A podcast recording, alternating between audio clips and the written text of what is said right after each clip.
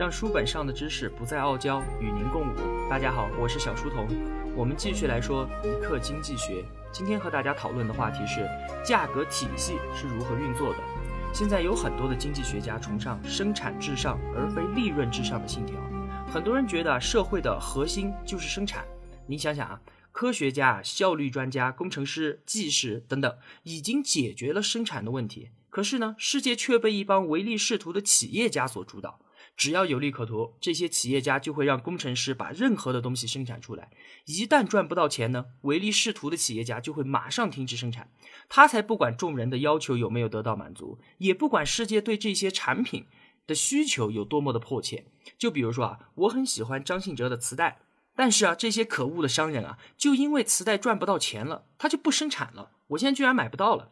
换言之，他们的意思就觉得打倒企业家可以让世界变得更加的美好。这个观点的谬误啊，就是在于只观察到了一个行业或者仅仅几个行业，而其实任何一个行业与其他行业联系非常的紧密，各行各业所做的决定都在相互影响着。为了能把这个事情说清楚，我们先来听一个故事，《鲁滨孙漂流记》，大家都听过啊。话说鲁滨孙啊，漂流到了一个孤岛上面，一开始他什么都没有。上无片瓦遮身，下无立足之地，饥寒交迫，非常的惨。他现在呢，需要饮用水、食物、避雨的地方，呃，防御野兽的武器，还有火，对不对？可是他不可能一下子就满足所有的需求。那么，毕竟只有他一个人，精力和时间都是非常的有限的，他就只能先解决自己最需要解决的问题。比如说，他现在饥渴难耐，就必须找到干净的饮用水。等到解决了饮用水的问题。接着再去找吃的，再去生火。那么这个时候啊，改善水源就又变成了放在后面的事情。那么不管他现在做什么，做这个就做不了那一个，他只能把不那么迫切的事情挪到以后再说。这个孤岛啊，其实就是一个简化的社会模型。我们再来说，如果这个时候啊，漂流到孤岛上的是一家四口人，那么虽然吃饭的人多了，但是大家可以进行协作，那么以很多事情啊就变得好办多了。比如说。让父亲去打猎，让母亲去找水，让大儿子去抓鱼，让小儿子来生火。那么这个时候啊，小儿子就开始抱怨说：“哥哥为什么不帮着我生火呢？如果他帮着我啊，这个火早就生好了。”那么这个时候啊，如果你作为家长，你肯定不会把小儿子的抱怨当做一回事，因为现在每个人的事情都是迫切的，一家人不可能为其中一件事而牺牲别的事情。这一类简单的分析啊，有时候被讥讽为鲁滨孙经济学。可惜，讥讽他的人才是最需要了解这种经济学的。很多人都无法理解简单故事背后蕴含的基本原则。那么，我们回到现实中，大家的需求是形形色色的。比如，我需要张信哲的磁带，你可能需要耐克的球鞋，那么他可能需要充气的女朋友。每个人的需求都完全的不一样，加在一起啊，有成千上万甚至几百万种需求。面对现实生活，就是这个放大了的孤岛的时候，没有像在孤岛上那种口渴了要喝水、肚子饿了要吃饭这种直接的需求信号的时候，那么我们怎么来平衡这么多的需求呢？究竟该先满足谁？该把劳动力、资本都放在哪里呢？解决之道啊，正是我们所要说的价格体系，也就是通过啊生产成本、价格、利润三者间不断变动的交互关系来调节的。当很多人都和我一样有复古情节的时候啊，都需要张信哲磁带的时候，那么磁带的价格就会上涨，价格上升，商家看到磁带有利可图，就会涌入磁带生产行业，生产规模扩大，生产出大量的磁带来满足需求。那么这样持续了一段时间之后呢，如果供给太多，彼此竞争，导致价格利润慢慢的下降，逐渐呢又把磁带的价格平抑下来，这个时候啊，就有很多的生产者被迫出局。磁带的供应也会相继减少，那么转过来又看啊，现在的宅男越来越多了，充去女朋友的需求变大，价格上升，同样的生产商又会去大量的生产这样的女朋友。正是通过价格体系，成千上万不同的商品和相对供应量得到有效的调节，也只有通过自由竞争的市场调节机制，才能把这么多品种繁多的商品和人们庞大的需求数量配合起来。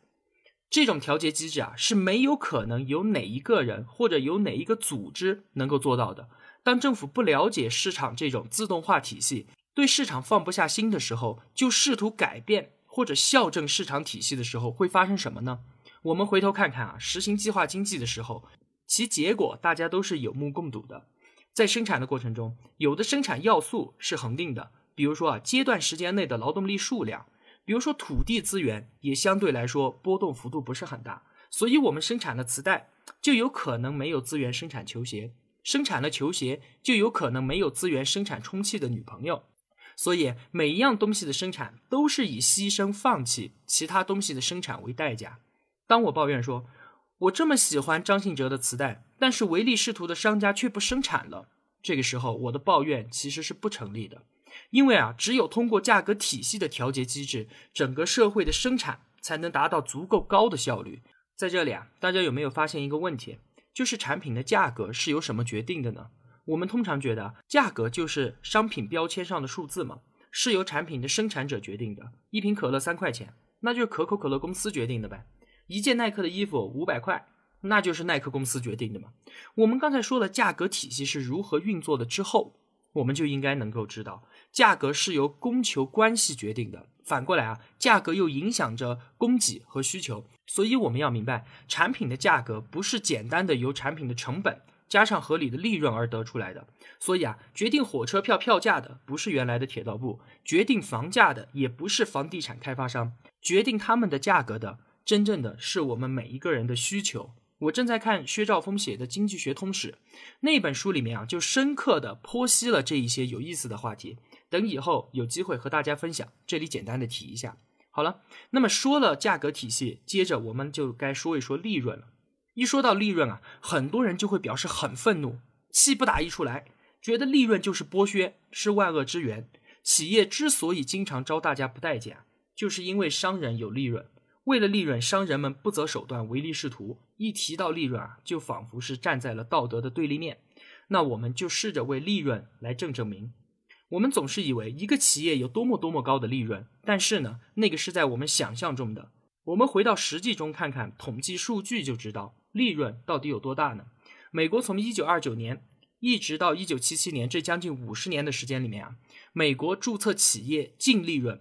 占国民收入比例居然只有百分之五到百分之六。说到百分之五啊，我这里插一句哈，就是一直都在听到人们在唱衰线下销售行业的声音，都说啊，淘宝现在搞得这么好，线下销售行业都没法生存了，全部都要完蛋。但是呢，我看到数据啊，淘宝天猫交易额占全国社会消费品零售额总额也才百分之五而已。你说百分之五能够摧毁百分之九十五，搞得百分之九十五全部完蛋？我倒是觉得这个事情存疑。那么话说回来哈，刚才说的五十年内注册企业利润一直都只有百分之五到百分之六，为了这百分之六的利润，企业又要承担多大的风险呢？如果说今年十家企业注册成立，那么到第二年的时候就只剩七家了，能够活过四年店庆的也只有四家。现在的银行存款利率是多少？百分之四点七五，公司的利润才百分之五到百分之六。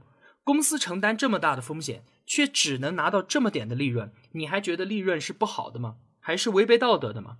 如果啊不是为了利润，那么谁会添置更多的设备，雇佣更多的员工，不断的革新技术呢？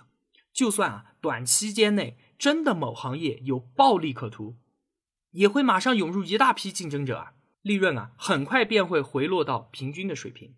在自由的市场经济体制中。获得利润的前景决定了生产什么、不生产什么，以及生产多少。利润的一大功能就是引导资金、人力、技术的流向，使他们的配置更加的合理，并且啊，利润还会给每一家参与竞争的企业施加压力。只有加强管理、改善技术，才能提高利润，否则那就是把自己的内裤和充气的女朋友通通都赔掉，从此变成一个 loser。有很多人和政府啊站在一起，指责企业所谓获得了暴利。因为在他们看来，利润提高了产品的价格，但事实上呢，却恰恰相反。就如我们刚才所说到的，价格啊不是由生产成本决定，利润呢也不是靠提高价格来实现的，而是靠降低成本、提高效率。因为行业中很多竞争者开价高的，通通都会出局，企业只有挖掘自身的潜力，而最终受益的呢，就是我们消费者。就连在没有竞争对手的垄断时期，依然是如此。我给大家延伸一下哈，在一百四十年前的美国，洛克菲勒标准石油公司一举垄断了美国百分之九十五的煤油市场，那还了得！岂不是拥有了定价权了，可以玩命的谋求暴利了吧？但是啊，标准石油公司在一八八零年之后的十年间，将煤油价格一降再降，从一开始的每加仑一美金，一直降到了每加仑十美分。这个呢，我们以后再讲别的书的时候，再给大家展开继续说。所以啊，生产哪一种产品最划算，以及采用哪一种生产方式最适宜，直到目前为止，这两个人们最关心的问题，只有通过价格体系，才能得到效率最高的解决方案。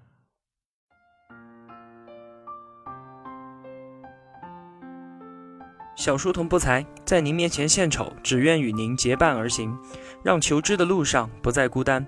以上仅为学习所得，与您分享。如有偏误，还请斧正。小书童在此叩首。